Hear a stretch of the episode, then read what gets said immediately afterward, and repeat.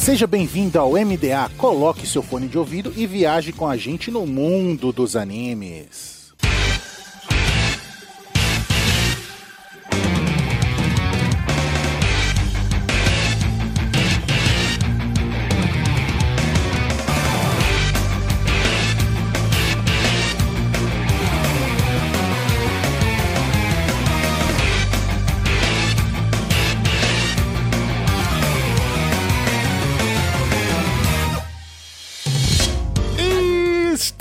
mar com o MDA, seja em um navio pirata ou em uma nuvem voadora, viajem com a gente no mundo dos animes. E nessa semana vamos viajar no mundo de Digimon Fronteira.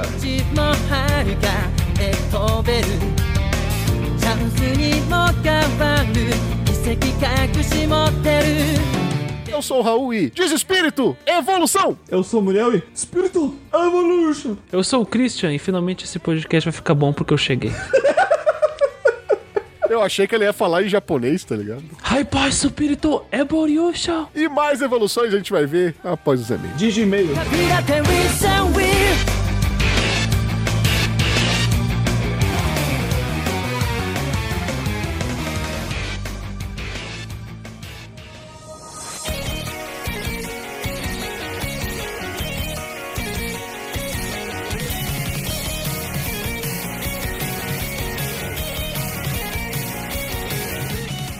Mais uma semana de e-mails e recadinhos do MDA. Sempre agradecendo os nossos parceiros do Catum Grindcast. Sakuga Brasil, OPEX, Papo Nerd com Elas e o canal do YouTube Guizão Voador. E claro, agradecendo sempre o apoio da Anime Hunter na Galeria Sogo Terceiro Andar ou no site www.animehunter.com.br. Lembrando sempre que vocês podem usar o cupom NSV Mundo Geek e ganhar 10% de desconto nas suas compras em mangás. Nós também temos o apoio da Crunchyroll, o maior streaming de animes do Brasil, e da Rádio J Hero, onde estamos todo domingo às 4 da tarde.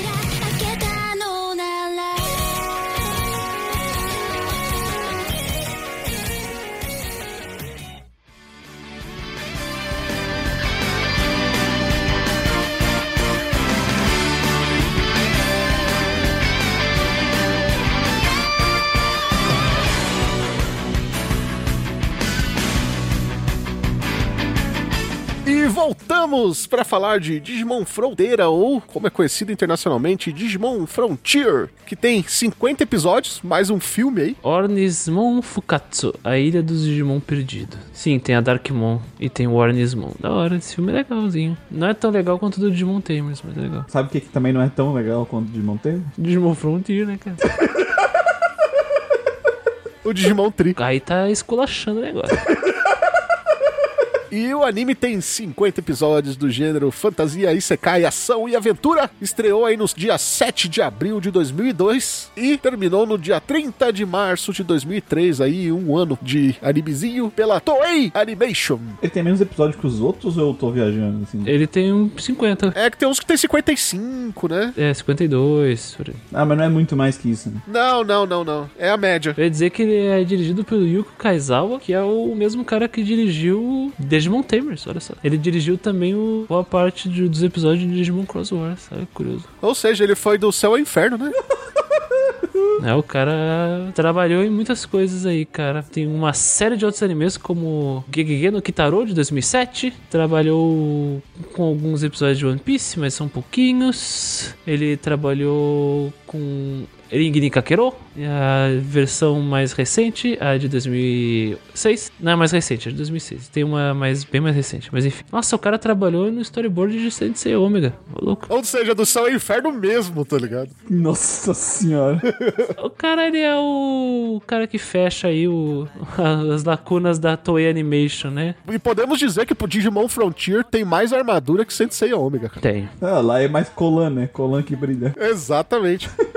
Ou seja, ele queria trabalhar em alguma coisa que tivesse a ver com Super Sentai, né? De fato, o, esse o Kaizawa Yuki, eu acho que o maior trabalho dele mesmo de em direção foi o Digimon Tamers, né, cara? Ah, com certeza, o Digimon Tamers é maravilhoso, né, cara? Mas não dá pra acertar sempre, né, Cris? Aparentemente é isso aí. Porque não tem muito mais ah, que a gente pode falar, além de do trabalho deles em alguns storyboards, sei lá, de Sailor Moon Crystal e algumas outras coisas. De direção de maior, de maior força dele, realmente de Tamers. Também teve aquela, né, no caso do Digimon Frontier, que não era nem pra ser isso que virou o Digimon Frontier, né? Era pra ser outra coisa. Verdade. Ô, Cris, o público já tá acostumado e o público está sempre fica naquela expectativa, fica na dúvida pra saber quem é que você vai dublar pra contar a sinopse de Digimon Fronteira. Cara, assim, o Digimon Adventure 2 foi o Imperador Digimon. No Digimon Tamers foi o Terriermon, da, na época do Animistic. Fumou Montai, Isso, Mamantai. É uma Mantai conhecido como Fodas. entre, entre nós. Foda-se isso. E no Frontier, cara, não tem nenhum personagem de grande fôlego, assim, simbólico. Pelo menos a nossa dublagem, cara, que eu, que eu sinta que eu possa imitar. Eu tô triste. Ou seja, Mamantai por cima. Na verdade, o, o único personagem que foi bem trabalhado e que pode ganhar uma dublagem é o Lucemon. Ah, mas o Lucemon, cara, ele não tem, sei lá, um maneirismo de linguagem, assim. Porque na forma criança dele, ele tem uma vozinha docinha, assim, de criancinha. E na forma anjo caído dele, ele é dublado pelo Seiya, de Pegasus, Olha aí, que beleza. pelo Hermes Baroli. Então, o que, que eu posso fazer, né, cara? E ele tem a forma, a forma larva também, não podemos se esquecer disso. Ah, mas a forma Satã e a forma Larva não conta porque ela não fala. Ou seja, não vai, não vai ter dublagem porque esse anime não merece. Não merece. É sério mesmo? Que você não vai nem fazer a dublagem do Tai, quer dizer, do Takuya? não, não compara o Taichi com o Takuya. Do Taikuya? Taikuya. Eu gosto do Takuya. Vou, vou, vou já dizer que eu gosto do Takuya aqui. Tem um que é da hora que eu gosto. Como é que é o nome daquele Digimon lá que ele só serve pra exposição de, de, de informação? Exposição de, de informação do roteiro, fica explicando. É o Brocta, é o Bokomon. Bokomon, isso. Bokomon, que é dublado pelo Cebolinha, né, na versão brasileira. Que beleza, hein? Eu acho que tu podia, eu acho que tu podia fazer essa, essa, essa leitura aqui tirando o Z e botando o L. Nossa, eu não sei se eu vou conseguir, cara. É muito complexo pro meu cérebro. E ele vai ter que falar é Spirits. Ih, Espírito Evoluiu! que coisa merda. ah, posso começar. Então eu vou passar a sinopse do Digimon Adventure pra vocês e vou fazer trocando os R's pelos L, em homenagem ao Cebolinha, que dublou o Bokomon na versão brasileira, pelo Estúdio Alamo. Abraço Alamo, falecido, que esteja no céu bem. Digimon Frontier. Digimon Frontier se, se passa em um mundo digital, é diferente das séries anteriores de Adventure e Tamers. Então é uma história que começa do zero, com personagens Zelo, com personagens completamente novos. Aqui nós acompanhamos a história de Takuya Kambala, um personagem que é um garoto aí inquieto e recebe uma mensagem em seu celular. E aí ele vai atrás dessa mensagem misteriosa que leva pro metrô num trem misterioso também. E aí ele vai entrar nesse metrô e ele vai para o mundo e ele é secaizado, né? Isso caizado. Não, ele não foi atropelado. Ele não foi atropelado pelo metrô. Ele só pegou uma calona no metrô interdimensional. É, pois então, descobri- descobrimos então que nesse mundo digital haviam 10 guerreiros lendários que salvaram o mundo há muito tempo e prenderam o, o maior perigo de toda a existência do mundo digital. Esses 10 guerreiros, eles acabaram usando toda a sua energia e acabaram tendo seu poder guardado em espíritos lendários. Takuya não é a única criança chamada ao mundo digital. Outras crianças foram chamadas e aí então nós descobrimos que elas foram foram todas convocadas com o objetivo de serem portadoras de partes desse espírito lendário. Por quê? Porque o mundo digital está em um caos ao ponto de que existem criaturas que estão absorvendo dados do próprio planeta, né? É, então está acontecendo ali uma guerra de guerra de interesses no mundo digital. Porque no Demon Frontier eles explicam que existem duas grandes tribos, tribos, a dos Digimons humanoides e dos Digimons felais, né? Os ferais, as criaturas monstruosas. Baseadas em animais. E isso era tudo liderado por liderado por três anjos: Selafimon, Ofanimon e Querubimon. E o Querubimon fica mó triste porque ele sofre bullying e é deixado de lado e ele se sente excluído. E aí ele cai. É um anjo que cai pras trevas num chamado misterioso. Que a gente descobre que é a mesma criatura que lutou com os espíritos lendários, fez ele cair, né? Então o mundo digital nesse caso por isso. E as crianças têm o objetivo de trazer a ordem para todo o planeta.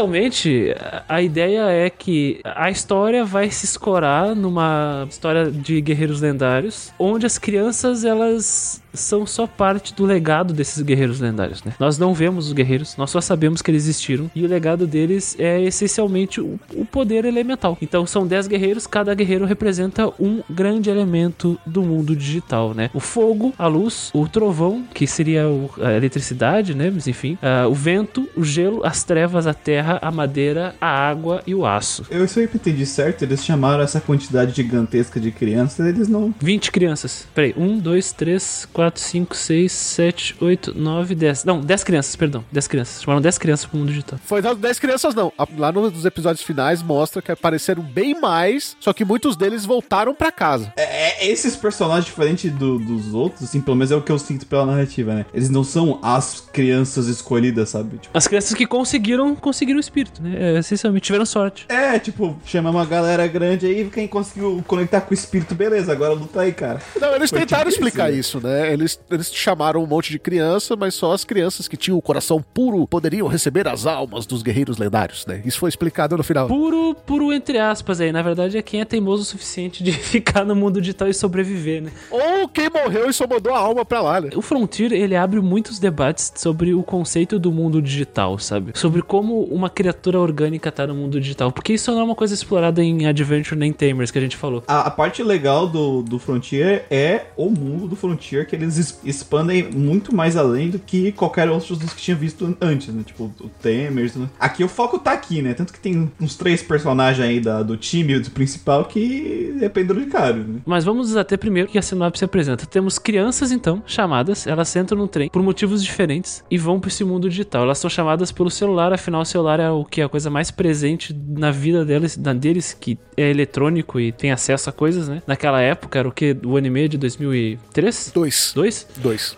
Então faz sentido. Então o que acontece? Essas crianças vão atrás desse chamado porque são curiosas. Por que crianças? Porque tinha, tinha mais chance deles se conectarem aos dados, né, do mundo digital. Isso é típico do Japão, né? Adolescentes e as crianças são as pessoas mais propensas a terem o coração não corrompido pela sociedade, estarem abertos a novos horizontes, estarem em um desenvolvimento de personalidade, desenvolvimento emocional. Portanto, eles são os mais dispostos a, a, a ter conexão ali ao espírito lendário, à, à missão, né? Ser predestinados a encontrar o caminho deles. Estão prontos para abrir novas fronteiras. É, exatamente. Que é a ideia, né?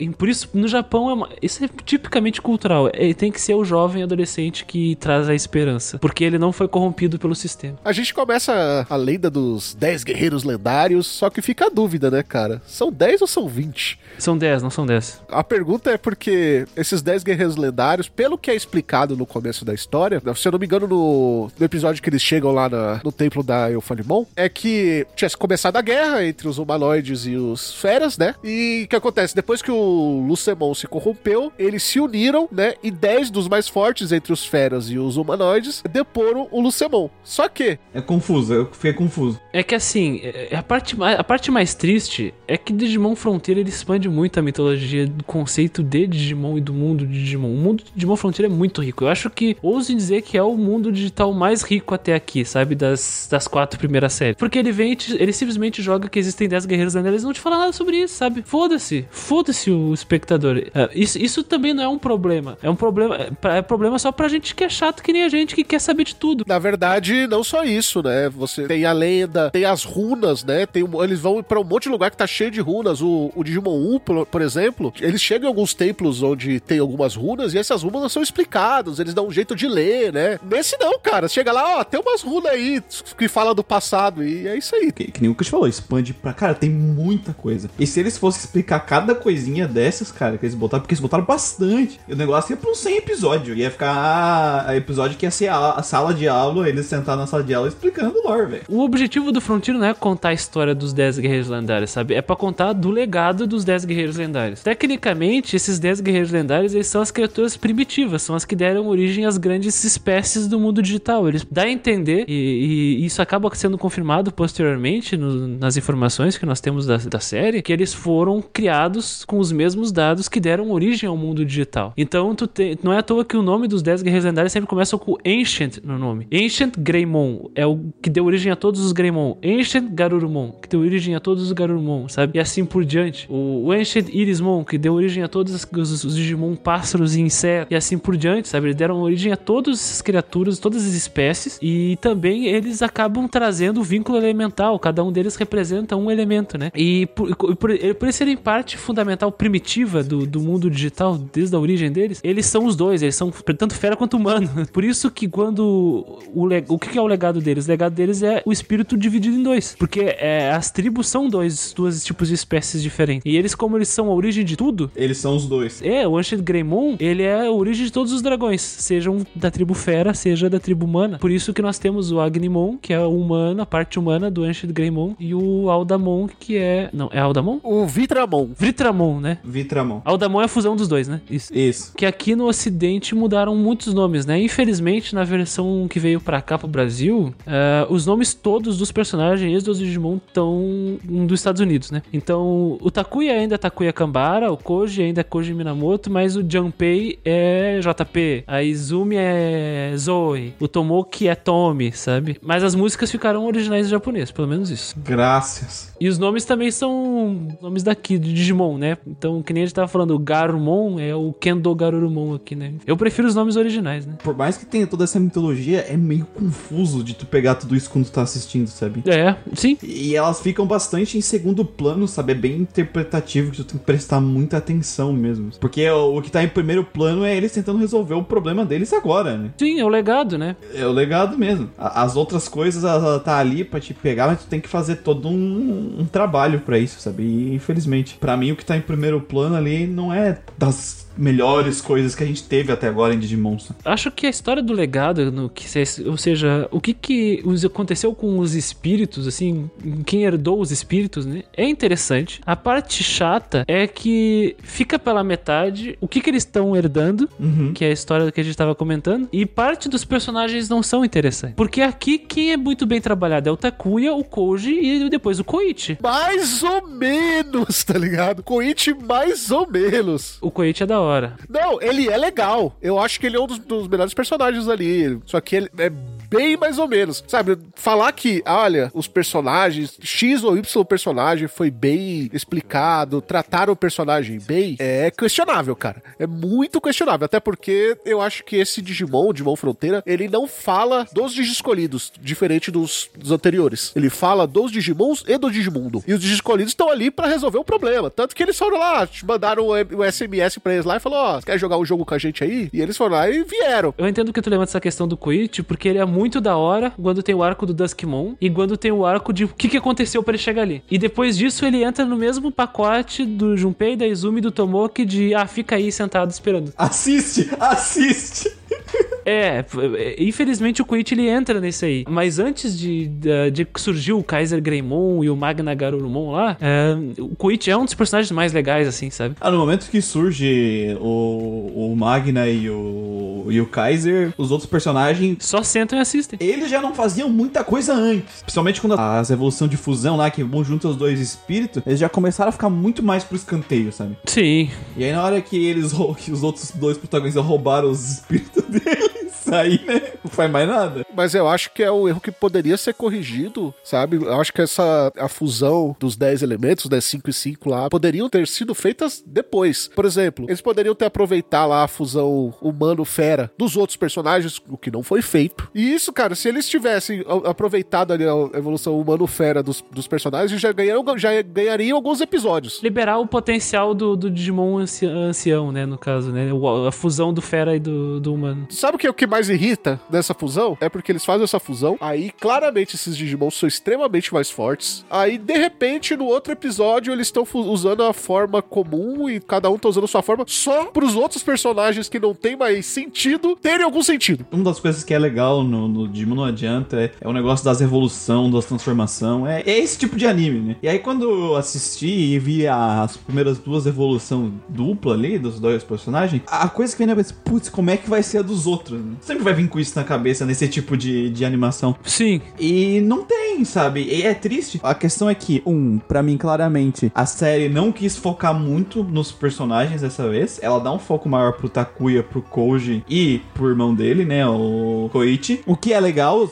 eu gosto do que acontece com eles, sabe? E os outros personagens ficam totalmente de escanteio. Mas sei lá, cara, quando a gente falou do. lá no Animist que a gente falou do Temers, pra mim, uma das coisas que o Temers fez uma escolha certeira foi fazer três protagonistas, né? Que a gente elogiou lá, porque dá tempo de trabalhar e desenvolver os três. E não só os, os protagonistas, e seus Digimons também. Porque tá ligado com os protagonistas, né? Então tá ligado com a questão do protagonista do Digimon, porque são parceiros, então é, é- é diferente do que ser personagens separados, né? Podia ser, sei lá, três personagens aqui. Tanto que foi três personagens desenvolvidos bem, né? É, os outros, eles têm aqueles episódios da evolução deles. Eles têm, ah, ele foi lá e ajudou eles naquele ponto. A, a própria Izumi, eu lembro até hoje, a primeira vez que ela evolui lá pra, pra Firemon, não é nem ela que finaliza o inimigo, ela perde pro inimigo e o Agnimon que vence, sabe? É, então, já desde o começo, já senti que alguns desses personagens iam ficar muito de escanteio. O Tomoki também não é ele que vence o inimigo do capítulo dele, sabe? Mas eu, eu acho que quem mais sofreu nisso tudo foi a Izumi, né? A Zoe, né? Porque chegou um momento que ela só era a referência por ser uma personagem feminina e as lutas dela eram sempre com aquela outra Digimon feminina, que era a Hanamon, pra parecer que, tipo assim, ah, e a luta dela, tipo assim, não é quem era mais forte, é quem era mais bonita e conseguiria mais seguidores, tá ligado?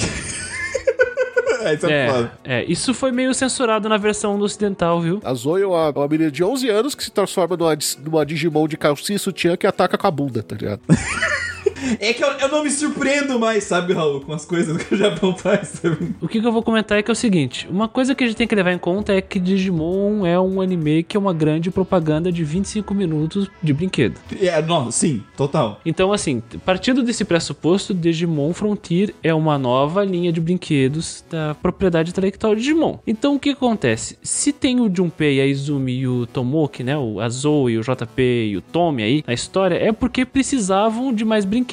Claramente, Frontier, ele, os, todos os pecados dele são resultados de escolhas comerciais de pessoas engravatadas em uma sala. Porque claramente, tudo que é de bom de Digimon, tu percebe que os caras fizer, deram o máximo deles ali, entendeu? Eles quiseram montar um mundo cativante. E, e- e dá a entender também que esses personagens nem tinham amor por trás ali. Ele- eles tinham coisas interessantes, pra, por exemplo, o Junpei é um personagem que, entre esses três, o JP, ele é o que mais brilha, né, nas cenas de combate. Sim. Porque as formas dele da hora, ele é um brinquedo legal. Então tu pega aqui, o que nem eu comentei, eu tava comentando com o Muriel em off. Os guerreiros lendários, quando tu vê a- o design deles, pega o Ancient Greymon aí. Tu vê que ele é exatamente a mesma coisa do que um Aldamon, do que um Agrimon, do que um, um Vitramon. Ele tem todas as mesmas características lá. Se tu tem o mesmo cabelo do Agnimon, ele tem as pernas do Agnimon. Por quê? Porque tu desmonta o brinquedo e tu monta o Agnimon com ele. Tu desmonta o Agnimon e tu junta com as peças lá do Vitramon e tu,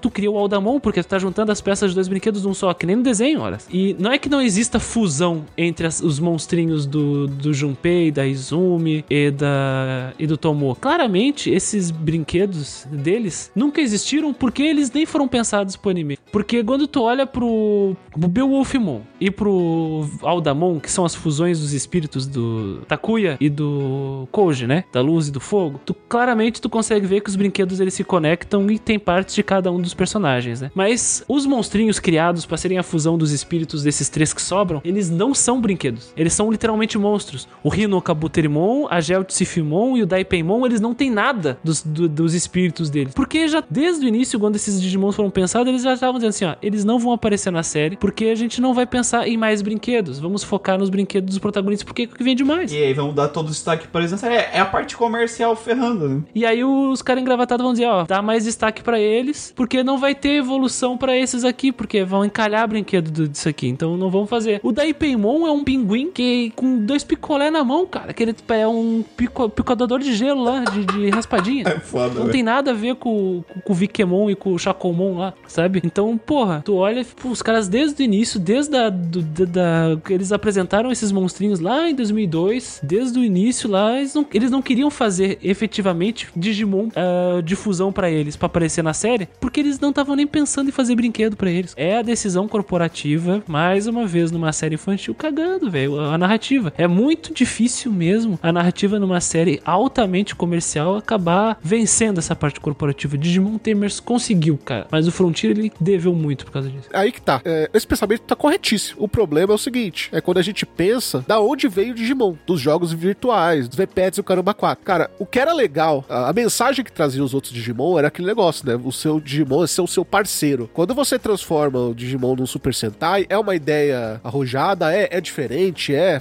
pode funcionar como anime? Funciona. Só que a partir do momento que você fala assim, pra vender VPET, será que funciona tanto assim? Porque é outra história, sabe? É outra coisa. Ele vai se ligar lá com as figures? Vai. Sabe? Com os bonequinhos de montar, com os brinquedos? Vai. Assim como os antigos também se ligavam. Só que será que eles, ele se liga tanto assim com a história dos jogos virtuais? Não, não liga, cara. É esse o grande problema. Porque Digimon também é feito pra vender esses jogos, né? Eu, eu acredito que eles largaram isso de mão porque não adianta, o boneco vende mais. Vem demais. Isso com certeza. Mas o VPET também é importante. Você, não sei se vocês lembram daquele episódio que o Takuya ele meio que desmaia e aí ele acorda e tá no corpo de um Digimon criança. Isso é completamente relevante na série. Mas por que que tá lá? Porque essa é a forma criança do espírito do fogo humano, cara. O nome disso é daquele é Flamon. E ele só tava lá pra provavelmente fazer propaganda de VPET. Tem, tem ele no Digimon Rumble Arena 2. Então o Flamon e o. E, e pra ter noção, só o, o, o espírito do fogo e o espírito da luz ganharam a versão criança. Só eles, só eles, cara. E sendo que o dos da luz nem apareceu no anime, que é o Strabimon, que é um- uma, uma- basicamente uma criança com cara de lobo. Assim, o conceito, espírito, né? Do espírito, ele é um conceito novo, né? É, é que nem o Digimental lá, o ovo, né? Do Digimon Ad- Adventure 2. É uma coisa diferente, uma forma de evoluir diferente. Ele introduz um nível diferente, né? Enquanto do- os, as evoluções de Digimental, de Digiovo do Adventure 2 eram a- o nível armadura, né? Armor. Aqui eles chamam esses evoluções de espírito de nível híbrido. É um nível novo. E existem nos jogos alguns jogos digitais, mas eles são muito pontuais. Por exemplo, tu não consegue pegar o Flamon, virar Agnemon e depois virar outra coisa. Não, é sempre algum outro Digimon que usa um espírito e pronto, vira um Agnemon, sabe? É que nem no os outros os Digimon vilão do Digimon Frontier, que eram Digimons aleatórios que encontraram o espírito e viraram eles. Na verdade, a história não era pra ser essa, né? A história era pra ser um grande Battle Royale aí entre os, os Digimons humanoides contra os Digimons fera, né? Talvez é, o- esse Battle Royale seja lenda, né? Porque começa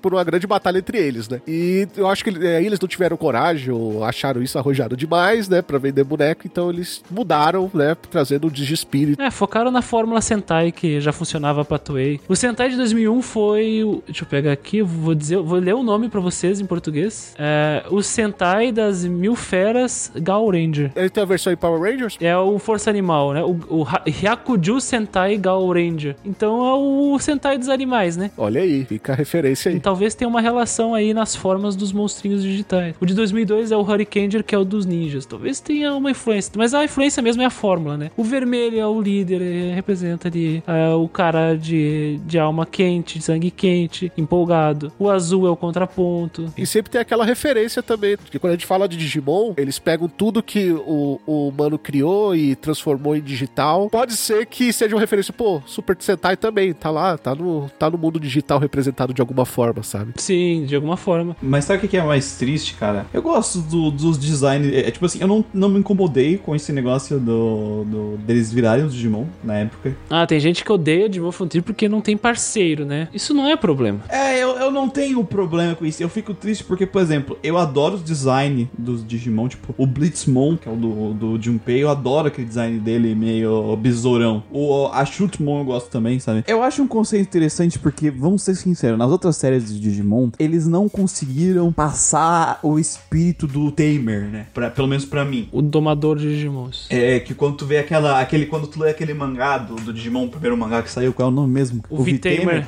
passa bastante, sabe? A, a questão do treinamento, das coisas. Não, não tem isso. O, os Digi escolhidos, né? Os Tamers no, no Digimon anterior, eles não fazem nada, né? A maior parte do tempo eles estão parados. É, o único que conseguiu fazer melhor isso foi o Tamers, inclusive. A gente falou lá no Animistic, que é o a, a questão das cartas, a questão do deles se fundirem com o Digimon no final e aí os dois lutarem juntos, literalmente, né? Então, quando eu vi esse, eu achei um conceito legal porque é eles que estão agindo, eles são agentes reais nesse mundo, sabe? Eles não estão ali na, no outro lado parado, servindo, sei lá, como fonte de poder pro Digimon sozinho lutar. Então, foi um conceito que na época eu gostei bastante, sabe? Gostei pra caralho. E porque os designs são muito foda. E a gente tem que lembrar que o Digimon Frontier ele sofre de um reflexo contrário ao Temer, né? O, o Digimon Temer é um, é um anime muito coeso, com roteiro perfeitinho, com tudo bem elaborado. E tudo novo do mundo deles é ter início, meio e fim, né? E é bem explicado. E outra, principalmente, que veio depois de um anime super criticado, que foi o Digimon 2. E o Frontier, e ele veio logo depois do Temer, né? Ele veio com, essa, com esse peso, né? Tipo, olha, eu tenho que trazer um. continuar o legado do Temer de ser um anime bom. E o problema do Frontier é que ele é mais simples. Bem mais simples. O, o roteiro ele não é tão bom assim. Vamos ser sinceros que o roteiro, a história principal é, é bem sofrível. Inclusive, muitas vezes dá a impressão que eles se preocuparam muito mais em ficar fazendo milhares de referências ao 1, 2 e 3 do que eh, realmente construir uma história coesa pros seus personagens e também para aquele universo,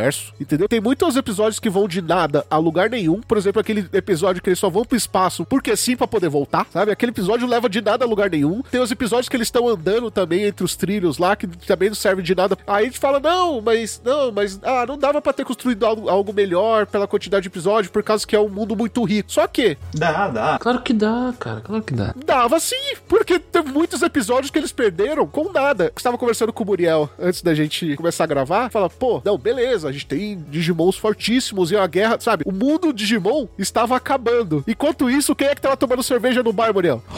O Dukemon. O Dukemon aparece tomando cerveja e foda-se, tá ligado? O Digimon Frontier, assim, eles devem ter chegado pra equipe que, que, que fazia os, os cenários, animações, e falou assim: ah, faça o que quiser essa porra. Aí os caras pensaram: caralho, lembra todos aqueles Digimon que nós desenhamos e desenvolvemos lá na época do Adventure 2 e do Tamers e mal usamos eles? Aí eles colocaram todos os Digimon de armadura, todas as formas de armadura que jamais apareceram no Adventure 2 no, no do Frontier. E caralho, então tu fica, porra. E isso é muito louco, porque gera umas teorias estranhas de fãs que é o seguinte: dizem que.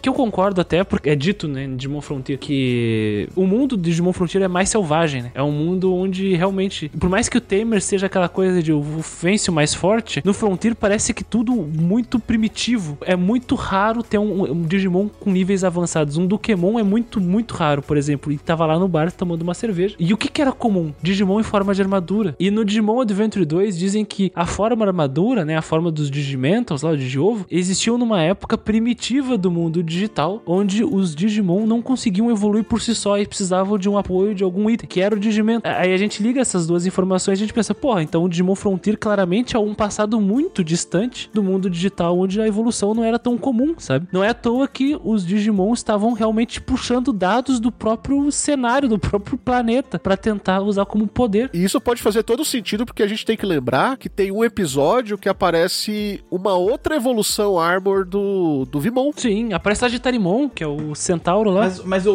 o foda disso é, é que nem o Raul- que nem a gente tava falando no começo, cara. Tudo isso precisa fazer um overthink do caralho pra pensar. Isso não faz parte da narrativa mesmo, sabe? Não faz parte, não faz parte. Isso é um subtexto que só um Digifreak que nem a gente sim pega. É isso que é o triste. Porque pra mim, cara, todo o Digimon ele vinha com um conceito novo. No 2 foi as, as Armor e depois a fusão. No 3 foi o conceito das cartas, né? Depois os caras fundem com o E a fusão do humano com o Digimon, né? É, e aí cada Digimon traz o seu. o- Então eu acho que o pessoal ficou muito é, de mimimi com isso. Não que o Digimon Frontier não tenha problemas, mas eu acho que isso não é um negócio que a gente tem que criticar em Frontier, é isso, sabe? Eu acho que tem muitas outras coisas importantes pra te mostrar, que nem o Christian trouxe ali. De olha como é um negócio que é pensado puramente economicamente pode estragar uma obra que tinha potencial pra ser um negócio foda, sabe? Sim. É, Eu acho que esse tipo de coisa é muito importan mais importante a gente falar. É, olha esse mundo rico que, sei lá, se tivesse sido integrado mais com a narrativa principal, é, juntar um pouco mais desse lore, desse mundo com a narrativa principal também, sabe? Fazer algo a mais. Eu vejo que o Digimon Frontier, ele tinha tudo pra fazer muita coisa boa, sabe? Muitos elementos legais dentro dele que não estão aproveitados mesmo na narrativa deles. A gente já viu que escolhas dos burocratas, né?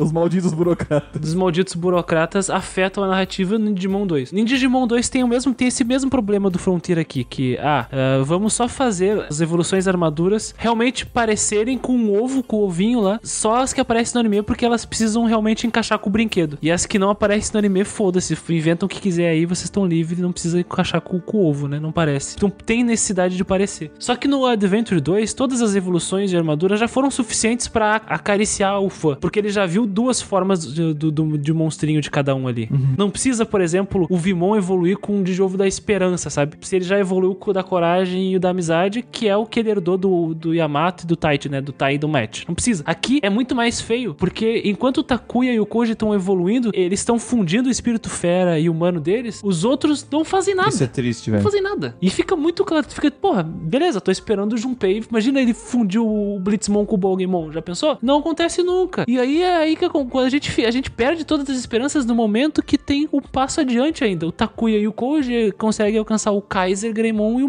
Maga Nagarurumon, que eles basicamente juntam todos os espíritos neles. Aí tu- pronto, aí acabou. Porque o cara tem um, um tem um jato, um avião F-15 no peito e uma bazuca laser nas costas, e o outro tem uma armadura gigantesca e uma espada que, que derrete tudo que toca, porque ela é aço aquecido. Abandonei completamente os outros personagens. Eles, eles- essencialmente, eu sentei e tô assistindo isso aqui junto com o Junpei, a Izumi, o Tomoki e o, e o Koichi. É, com eles, né? Porque eles estão assistindo também. Sim, porque eles estão assistindo também. Eles mesmos jogam fora a primeira coisa que eles explicam na história, né? Eles explicam lá que humanos e feras, eles tinham uma batalha muito, muito dura, porque eles eram muito igualitários entre si. Aí, de repente, quando você tem o espírito, o espírito fera, eles deixam claro que é mais forte que o espírito humano. Mas isso é dito também na série, o Raul. No- isso é um conceito que eles apresentam. Porque as criaturas humanas, o Digimon humano, eles pensam mais, eles são mais espertos. Eles raciocinam mais do que o Fera. Enquanto o Fera ele é mais selvagem e bruto. Isso é uma coisa dito. Tanto que quando o Takuya ele acessa o Vitramon pela primeira vez, o espírito Fera, ele perde completamente os sentidos e vira uma criatura selvagem, né? Que destrói quase uma cidade inteira. O Koji também. Então, isso é uma coisa dita que, aliás, faz sentido, né? Porque nós temos dois anjos humanos e um só fera, porque o fera por si só já é um monstro muito poderoso, ele é brutal, né? Tanto que quando ele, quando ele cai, ele vira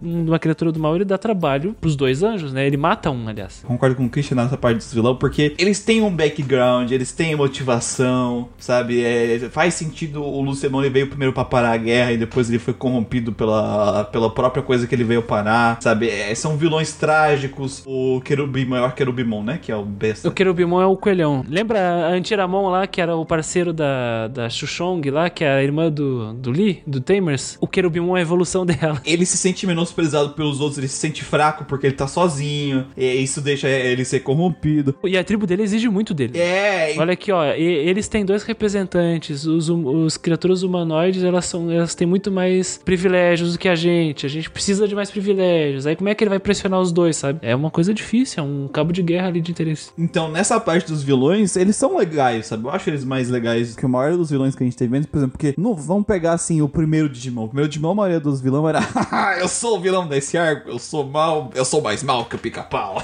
e era isso, sabe? E aqui não, todos os vilões, teoricamente, se for parar pra pensar, eles não nasceram pra ser vilões. Eles nasceram com um propósito bom, né? Então tem um pouco mais de profundidade dos vilões. Cara, profundidade, a gente tá falando de um desenho feito pra criança, é vender pra criança brinquedo. Eu não acho os vilões daqui ruim. O, o, o ruim pra mim é o caminho da party e o que é feito com, a- com esses grupos, sabe? Principalmente com os outros três, que a gente falou, é jogado completamente escanteio. O Querubimon é um bom vilão, ponto, sabe? Ele é um vilão que, com motivação. A questão é que ele, ele foi manipulado também, Foi. né? Ele manipula o Koichi e do mesmo jeito que ele manipula o Koichi, ele é manipulado pelo Lucemon. Mas, tipo assim, a falar, ah, mas olha, o vilão do Termas é melhor. Mas, porra, olha os vilões do 02. Sim, vilão. O que, que tem de vilão no 02? Imperador Digimon. Pô, o Imperador Digimon é do caralho, de verdade, mas depois disso, o que acontece? Arakunimon e Mimon. Os outros vilões depois são muito fracos, cara. Muito fracos. Ah, ah, Demon, ah, por favor, sabe? E no, e no próprio, no próprio Advent, a gente pode gostar do Etemon, mas o Etemon é um vilão merda. Ah, com certeza. Eu gosto da galhofa da Detemon, parte galhofada dele. É, ele é um vilão galhofa. E os Dark Masters, eles são vilões interessantes, porém mal explorados. E aí, eu acho que o mais bem explorado ali é o Pinocchimon, que tem todo o episódio inteiro com o TK, e, o, e depois o Piemon, que ele é só mal, mal, mais com o pica-pau. É só isso. Eu acho que o vilão mais legal do, do primeira temporada é o Vanderleymon lá. É o, o Miotsumon, é isso, o Van, Van, Dem- o Van, é Vandemon, né?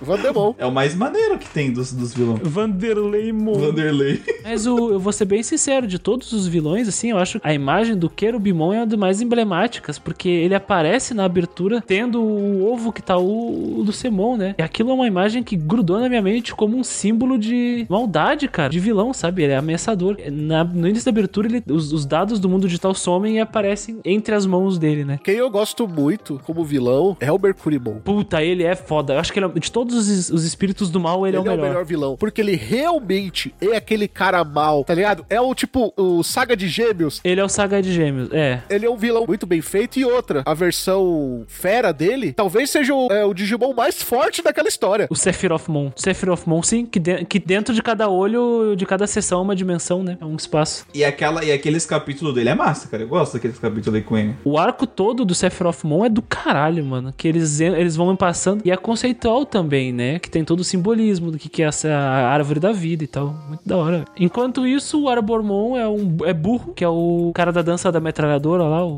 bicho de madeira. Na moral, o Arbormon, ele é a Zoe da história, velho. Tá ali só pra fazer número, velho. O Arbormon é o tipo capanga. A Hanamon, que é a da água, a bichinha da água lá, que vira uma lula gigante depois lá, ela só tá lá pra- realmente pra fazer frente a uma, uma menina, né, do time dos heróis. É literalmente aquele tipo de personagem. Ela é a menina do grupo. Ela é a menina do grupo e ela é babaca. Ela é babaca porque ela age como uma garota mimada. Né? E o Grotomon, ele é mal também. Eu- eu- ele é um personagem. Ele e o Mercurimon, de- dos quatro espíritos ali do, do mal, ele é um cara mal também. Infelizmente, ele não é tão explorado. Mas ele, ele é tipo exatamente o contraparte do Junpei, né? Do JP. É um cara que tinha muito potencial, que ele é da hora quando ele interage, mas ele faltou, né? Faltou aprofundar, faltou mais coisas. Esses quatro aí, o Mercurimon é muito bom. O cara, nossa, ele é o vilão que esquematiza, o vilão que manipula, o vilão que. Ah, vocês estão na minha mão o tempo todo. E mais que isso, ele sabe que tem caras muito mais fortes que ele. E usa os outros. É, mas ele quer usar tanto os mais fortes quanto os mais fracos pra chegar no objetivo dele de dominar tudo, cara. Ele é foda ele pra é o cara dos Keikaku. Keikaku significa plano. Keikaku significa tudo de acordo com o meu Keikaku. que nem lá no, no meme do Death Note, né? Meu Keikaku se daria certo se não fosse essas crianças e esse cachorro.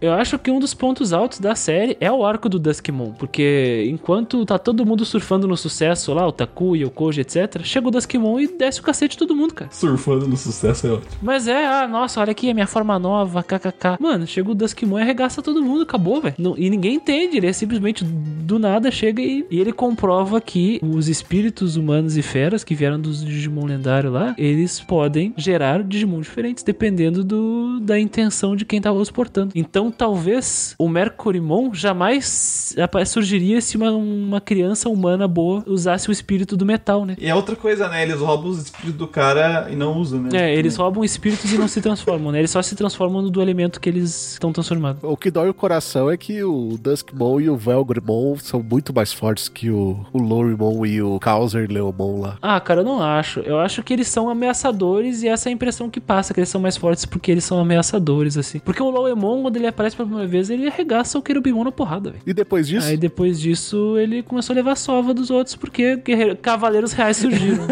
Aí depois ele foi sentar no banquinho. Não, e pior que depois disso ele virou um irmão que precisava ser protegido pelo ah, irmão. cara, é que, é que isso aqui é tão baseado em Super Sentai, tão baseado em Super Sentai, que Koichi é o sexto membro que quando aparece pela primeira vez, é, destrói tudo, é foda, e aí depois que ele começa a participar das batalhas, ele apanha junto com os outros. Aquele clássico do o cara é muito forte quando é nosso inimigo, mas quando vira nosso aliado é um bosta. É, é, isso acontece muito em RPG eletrônico, né? Que aliás, eu e o Muriel, nós somos do Grindcast. Não esqueça de dar uma olhada no Grindcast, o maior podcast de RPG eletrônico do Brasil.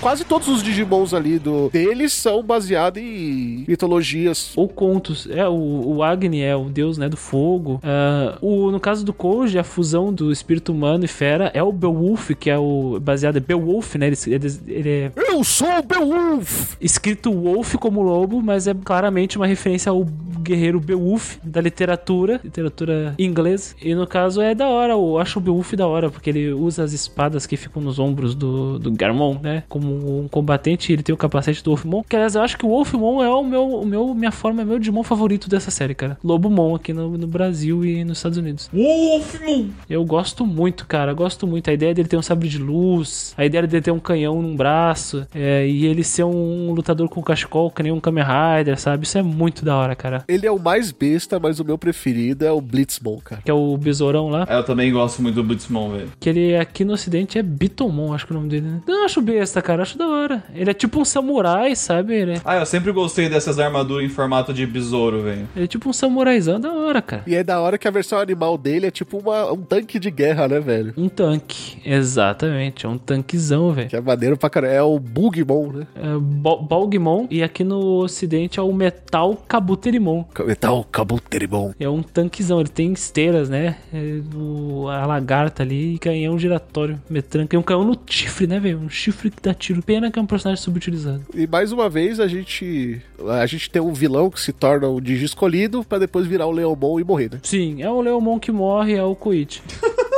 Na hora que o nome dele mostrou Leomon, eu já. olha, Lowmon. Mas aí uh, fica na dúvida se ele morreu mesmo no último episódio, né? A gente não sabe. Mano, ele é um Leomon, ele morreu. Não, a gente tem que lembrar que a gente pode colocar esse anime com duas linhas do tempo. Ou foi um erro muito escroto do, do anime. Que é o seguinte: quando eles estão lutando com a forma caída do, do Lucemon lá, que o. aquele dragão vai invadir a Terra. É, aí é o Lucemon modo Satã, isso aí. Quando ele chega na Terra, eles estão no, no futuro já. Ali, ele já morreu. Só que depois que eles vencem, eles voltam no tempo e eles voltam como se nada tivesse acontecido. E eles vão pro hospital visitar o Koichi lá. Não, eu tô falando, na hora que eles saem do mundo digital e voltam pro, pro mundo humano, eles voltam no mesmo horário que eles saíram. Só que quando o, dragãozão lá invade, já era futuro. Então eles voltaram no tempo. Eles impediram de acontecer. Eles- Exatamente, eles impediram o Koichi de morrer. Só que até então, enquanto eles estavam batalhando, o Koichi tava morto. Então o Leomon tava morto também. Tecnicamente morreu o Leomon. Pra todos os efeitos, um, um leão morreu aqui. Não, tem que ter, não pode. Cara, se não morrer Leomon, não é Digimon. Parece ser o Leomon tem que morrer. Faz sentido, né? Pode ter sido só um erro de roteiro, mas se não foi, é interessante pensar que, como eles estão no mundo digital, o tempo não precisa fazer sentido, porque o conceito de tempo pode não existir. Isso é um conceito também que já foi apresentado nas séries anteriores, né? Então tá tudo bem. Mas eles não voltaram no tempo, Lazo. Eles só, o tempo só passou diferente. Ah, cara, já teve uma temporada que eles viajaram com tudo, então tá tudo valendo. Assim, cara, sobre, sobre os vilões, eu fico muito triste quando apresenta os Cavaleiros Reais. Porque eu, como um Digifreak, eu queria realmente ver os Cavaleiros Reais, sabe? Eu queria ver um Dukemon, eu queria ver o, Omni- o Omegamon. Não, a gente viu o Pokémon tomando cerveja. O Dukemon tu viu. No bar, com a capa e tudo. Mas eu tô falando dos Cavaleiros Reais, sabe? Aí eu fico na dúvida se o Dynasmon e o Rodo Knightmon, né? O Lord Knightmon, que é conhecido aqui como Crusadermon, se eu não me engano. Eles foram os únicos manipulados pelo Lucemon com promessas de, de sei lá, alguma coisa. Não, sei lá, alguma coisa não. Eles pediram pro Lucemon pra, se ele revivesse, abriu um buraco pra eles irem pra Terra, porque eles gos- gostariam de dominar o reino da Terra. Porque o Lucemon ficava com, com o mundo Digimon e eles ficariam com. E eles seriam os imperadores da Terra, né? O que não faz sentido nenhum com o fato deles serem cavaleiros reais, sabe? O objetivo deles é proteger o mundo digital e seguir as ordens do, de Deus, sabe? Deus barra é, servidor, o servidor Game Master. Na real, eles acabaram com todo aquele conceito da árvore da vida, né? Que, da Yggdrasil que tem em Digimon e falaram assim: foda-se, a gente quer trazer uns Digimon aí que foi totalmente corrompido e quer ser mal. É, isso aí. E é muito louco que na versão brasileira o, o Lord Nightmon, ou o Crusadermon, ele é dublado pelo Francisco Breta, se eu não me engano, é o dublador do Yoga. O que é da hora, combina com o estilo do cavaleiro, né, cara? Já é um cavaleiro do Zodíaco. Na verdade, combinaria muito mais se ele fosse dublado pelo dublador do Afrodite.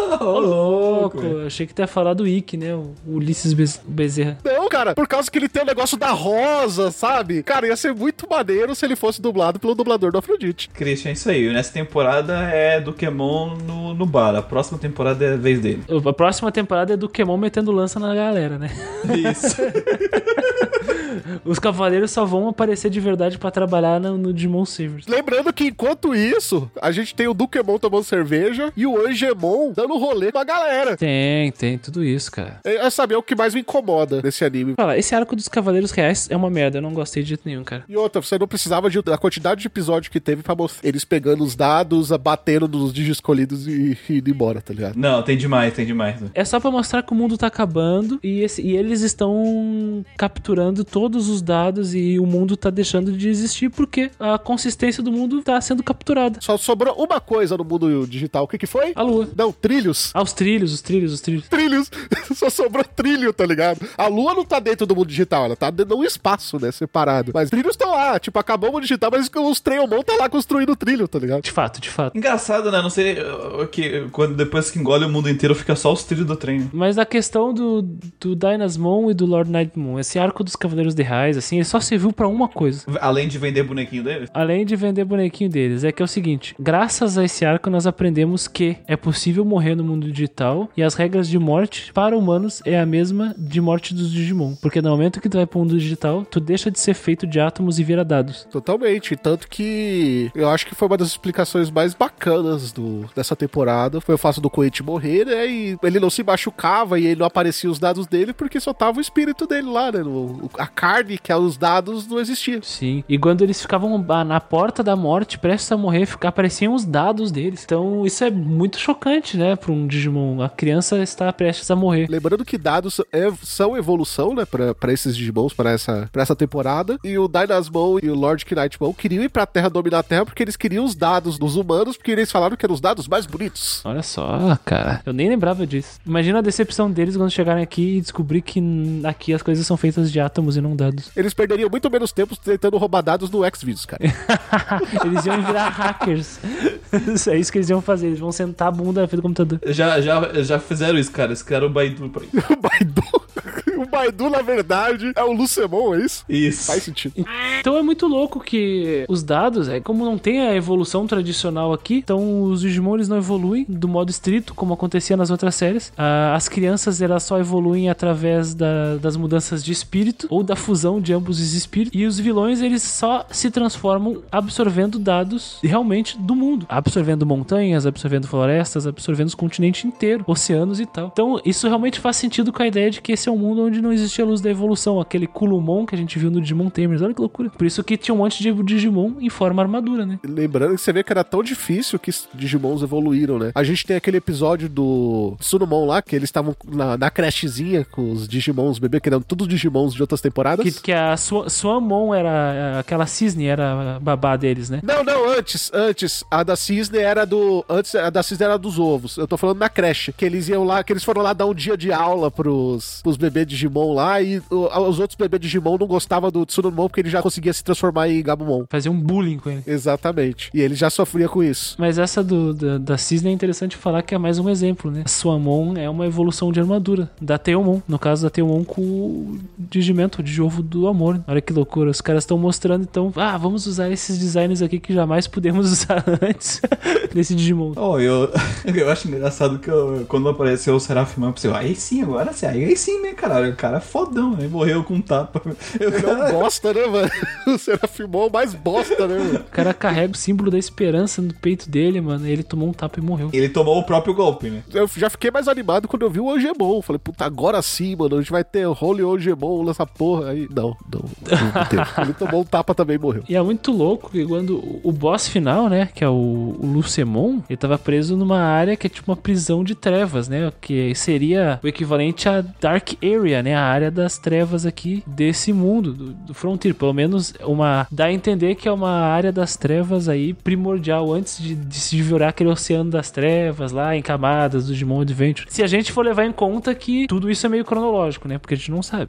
Se a gente considerar que as coisas estão interligadas, né? é, E outra, se a gente levar em conta também que pode haver multiversos dentro do, do próprio Digimundo. É o mundo digital, né? Não, pode ter, não. Já tem, né? A gente sabe que tem. tem, tem. Se você parar pra pensar em multiversos, pode-se dizer que cada Digimundo que a gente conheceu ali são, são diferentes Digimundos. É, é que no caso do, do Frontier, a gente consegue ligar o Adventure, de certa forma, com essas coisas, né? Com as informações do Adventure e do Frontier. O Tamers, claramente, ele é de outro mundo, porque os acontecimentos do Tamers, eles são grandiosos demais no mundo real pra ficar apagado, assim. É, você tem os quatro lendários lá que nem são citados no Frontier. É, mas aí, mas aí os quatro lendários eram num tempo muito diferente do Frontier, sabe? Se a gente for levar em conta que são momentos de tempo muito diferentes, não tinham, obviamente, os soberanos. Porque os soberanos, eles são. Eles aparecem num momento bem diferente, né? Eles chegam com a luz da digievolução. A gente pode dizer que o Frontier é anterior à luz da digievolução. É, é bem- um, um momento da idade da pedra do mundo digital. Tu até tinha evolução, alguns Digimon que conseguiu evoluir, mas é raro. Tanto que eles eram mal vistos, né? Eles eram rechaçados. E outra, tanto que o Lucemon ele precisava dos dados do próprio mundo pra poder evoluir. E ele falava que ele é tão forte porque ele conseguia dominar a luz, já que ele é o vindo da luz, ele é o Lucemon, com as trevas, né? Que ele era o anjo caído. Sim, metade dele era anjo, metade dele era diabo. E ele tava no modo apelão, cheat master, porque ele absorveu todos os dados do mundo inteiro com ele. Então ele era tipo o anjo, ah, um dos lords demoníacos, né? Um dos, se- um dos sete lords demônios, com todo o poder do planeta inteiro com ele, velho. Que a resposta pro Lucemon é o quê? Deus.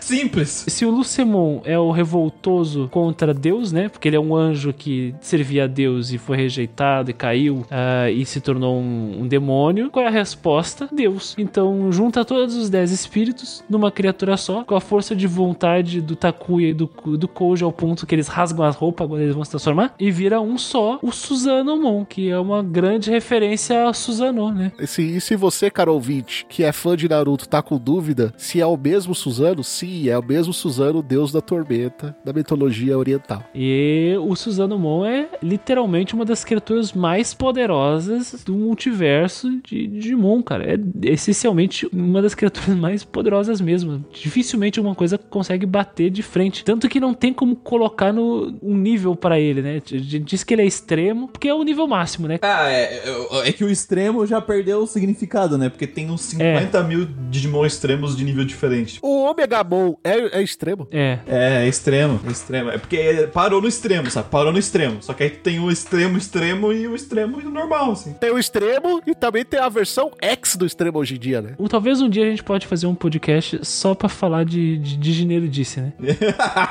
Quando a gente terminar as temporadas de Digimon, a gente pode fazer um só sobre o universo de Digimon, né? Tem, tem a forma extrema e tem uma super extrema que pouquíssimos chegaram, que um deles foi o Demon e o, o Force Vidramon, mas isso só no mangá, né? Ah, do V-Tamers 01. Sim, mas como faz parte de todo o universo aí, também conta. Sim, também conta. Mas no caso existem extremos e extremos, né? Extremos e extremos. Então o Susanomon é um exemplo de um extremo que é absurdamente poderoso, afinal, ele é Deus.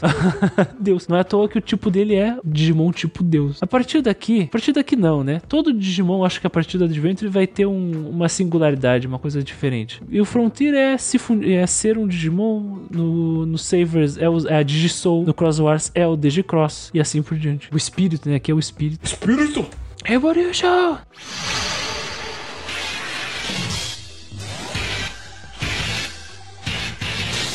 Espírito!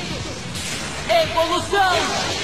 E agora chegou aquele momento, né, de nortear o público do que a gente realmente achou desse anime, com as considerações finais e a nota de 1 a 10. Lembrando sempre que o mundo de Sound já não existe mais nesse multiverso do MDA, então as notas podem ser mais coesas, né? Então, assim, pra mim, que nem eu falei, é, a questão de, ah, não tem mais os parceiros Digimon, eu, sinceramente, caguei no patê pra isso, sabe, na época que eu tava Mamantai. Mamantai total. E eu gostei muito desse conceito. Na verdade, eu adoro o design das transformações, eu adoro esse conceito deles virarem os Digimon, eu gostei muito na época. É, que eu era criança, eu gostei muito como sou adulto, sou, eu não sou viciado em Tokusatsu quanto o Christian, mas eu adoro a arte, sou um apreciador, só não sou um Tokusatsu freak que nem o Christian. Mas, cara, eu adorei os designs, eu adorei os conceitos. É um mundo muito rico da, na questão da mitologia, mas, cara, a narrativa dele é cansativa, é arrastado muitas partes. Tem uma parte que eu gosto bastante que é o do- da parte do Digimon do metal, que eu acho bem legal aquele arco. Eu gosto dos vilões, mas a maior parte dos personagens que a gente falou jogar de escanteio, tem um destaque legal pros outros, mas também não é tanto. É uma obra assim que ela tinha bastante potencial, tinha bastante coisas legais, principalmente na questão da, do- da mitologia do mundo. Só que ela falha, sabe, na narrativa, ela falha na parte de entregar o negócio das evolução, querendo ou não, quando tu vai assistir uma obra assim, tu quer ver as evolução, tu quer ver a versão mista dos outros personagens, aí não tem, porque o cara não queria vender boneco disso, porque já tinha boneco suficiente pra vender. E sei lá, cara, é uma obra assim que eu gostei muito do conceito quando eu fui assistir a primeira vez e sempre que eu vou assistir eu acho muito foda no começo, eu vou lá duraço e é para mim é uma obra bem broxante no final. Eu vou dar uma nota 6 pra Digimon Frontier. Nossa, que coração bom, hein, Muriel? Ah, eu acho 6 justo. É mediano, mas tem as coisas boas fazem ser mais do que cinco. Isso. É, quando saiu aqui no Brasil, né? É, pra deixar bem claro que a gente não comentou, ele passou na Fox Kids aqui primeiro. Fox Kids! E posteriormente ele passou na Globo, através do TV Globinho. Na Fox Kids ele foi chamado de Digimon 4, por algum motivo que ninguém sabe, talvez pra tentar vender a série. E na Globo eles chamaram de Digimon Frontier mesmo, e foda-se, ah, assim como fizeram com Digimon Tamers. E quando eu assisti isso aí, eu pensava, caralho, a história dos 10 guerreiros lendários provavelmente está falando ah, dos escolhidos das séries anteriores, eu imaginei. Não, não tinha nada a ver. Então eu fiquei, ah, beleza, uma história nova. E, eu acompanhei essa história, eu achava os personagens nada interessantes, eh, desinteressantes, chatos. Eu achava interessante as transformações, achava o que acontecia na história desinteressante e sem sal. E eu, porque eu assistia meio pingado, assim. Tinha coisas melhores pra eu assistir na época, sabe? Eu preferia, por exemplo, assistir Medabots pela milionésima vez que Digimon Frontier. Então, o que que aconteceu? Eu, eu- quando eu já tava um pouco mais velho, eu reassisti Digimon Frontier. A primeira vez que eu reassisti Digimon Frontier foi em 2008 e depois eu reassisti de novo, acho que em 2012, 2013, e eu mantive a minha opinião para muitas coisas, mas eu abri um pouco minha mente para outras coisas e consegui perceber as qualidades que tinham aqui. Os personagens principais, o Takuya e o Koji, são personagens legais. Eles, é, eles não são nada originais, mas eles são personagens interessantes no ponto do que eles se propõem, né? Um ser um líder de sangue quente, o outro ser um personagem mais sereno, que é o contraponto do líder e coloca ele de volta no lugar. É como se nós estivéssemos vendo um repeteco de Taichi Yamato, né? O Tai e Matt. Ah, mas a- a- o que vem de diferente nessa balança é o Koichi. E eu simplesmente amo o arco do Koichi. Eu acho que o arco do Duskmon, né? Eu acho que é um dos melhores arcos da série. E eu gosto pra cacete tanto desse arco quanto do arco do Mercurymon e o arco final. Por mais que o arco final tenha muito poder tirado do, da bunda, eu gosto muito das resoluções dos personagens com os próprios espíritos, como se eles fossem parceiros, eles apertando as mãos do outro. E no fim das contas, quando já, já tava estabelecido mesmo que o Kakuya e o Koji eram os caras que iam seguir adiante com o poder, e como a gente já tava aceitando isso, já tava anestesiado, o Susanomon era o caminho que todo mundo via que ia acontecer. Aconteceu. O combate contra o Lucemon no final é legal. Infelizmente, a luta contra o modo Satã é broxante, né? Só um golpe que aparece todos os espíritos, o que é legal ao mesmo tempo de broxante, porque eu queria muito mais uma luta muito foda acontecendo, mas claramente o orçamento dessa série não é muito grande, afinal eles ficavam reaproveitando a animação constantemente. Então, eles entregarem um golpe que todos os espíritos cortam a larva já é simbólico o suficiente do esforço de todo mundo, sabe? Então, porra, legal. E tem a ver, porque a mitologia fala que pra vencer o Lucemon, 10 irmãos lendários deveriam se juntar, né? Sim, tanto que quando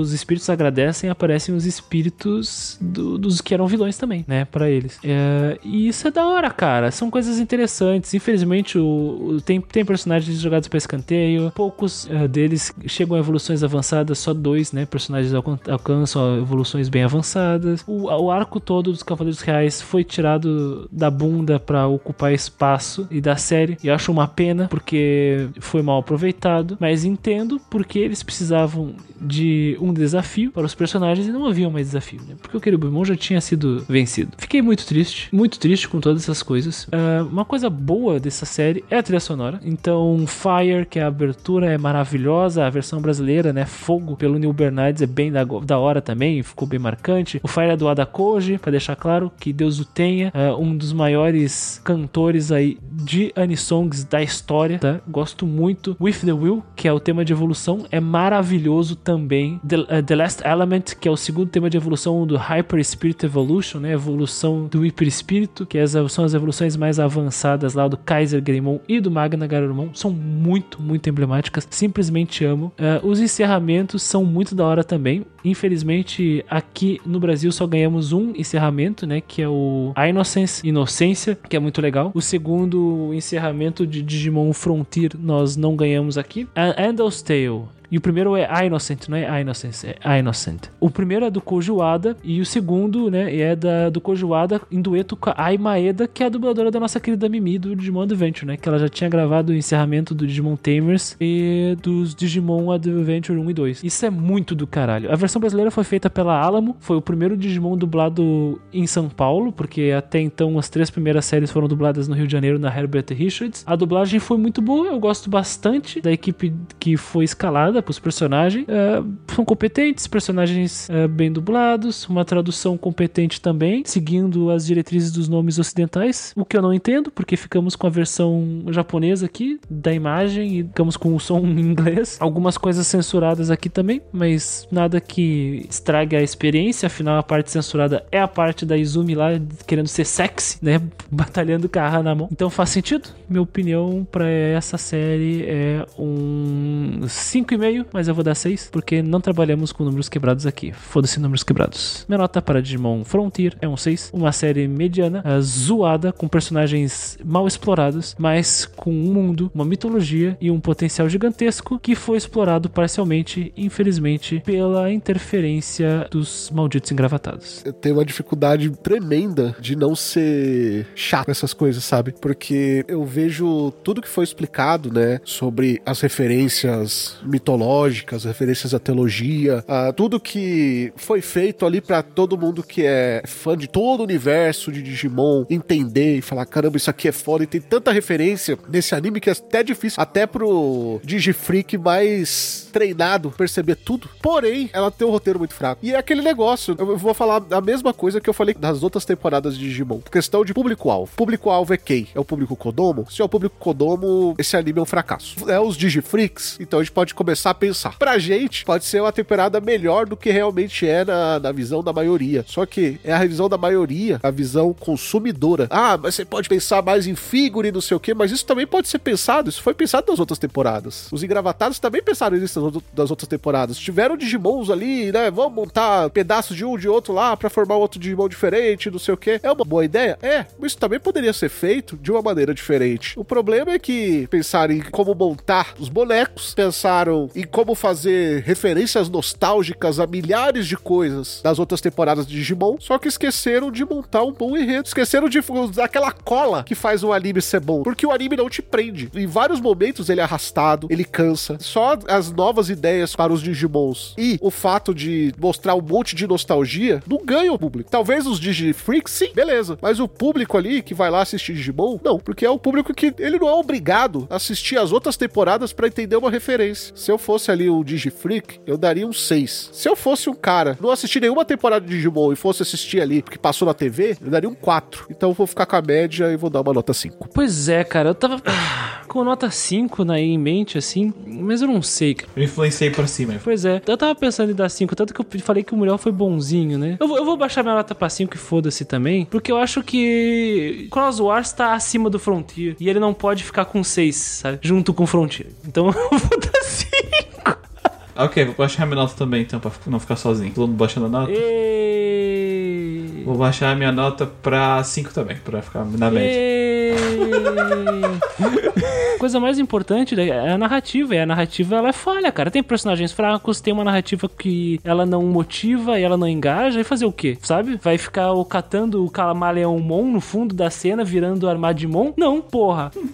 Aliás, isso acontece no anime, né? Porra, tomando no cu, bando de arrombado. Se os caras fizeram melhor antes, por que, que eles não podem fazer melhor? Claro que eles queriam se, eh, se distanciar o máximo possível do Tamers, mas, cara, não deu certo. Às vezes é. a- chega uma obra como Tamers, que é um ponto fora da curva, e às vezes é difícil tu passar ou igualar ela, sabe? Mas. Essa obra é, parece que ela não nem tentou ser algo foda, sabe? No roteiro dela. É, Ela não, não. Parece que a mediocridade tomou conta de tudo aqui, sabe? Não é um conceito que eles tentaram um conceito novo e deu errado o conceito, sabe? A narrativa é fraca mesmo, mal pensada. Espírito! E aí, você? Quer saber sobre savers? Quer saber sobre Cross Wars? Quer saber sobre o Tri? Quer saber sobre o reboot? Tri não, vamos pular o Tri. Fala pra gente, a gente quer saber se você quer saber. Então manda aquele e-mail pra mda.nsvmundogeek.com.br. Nós ficamos por aqui. Até o próximo Digi episódio. Tchau!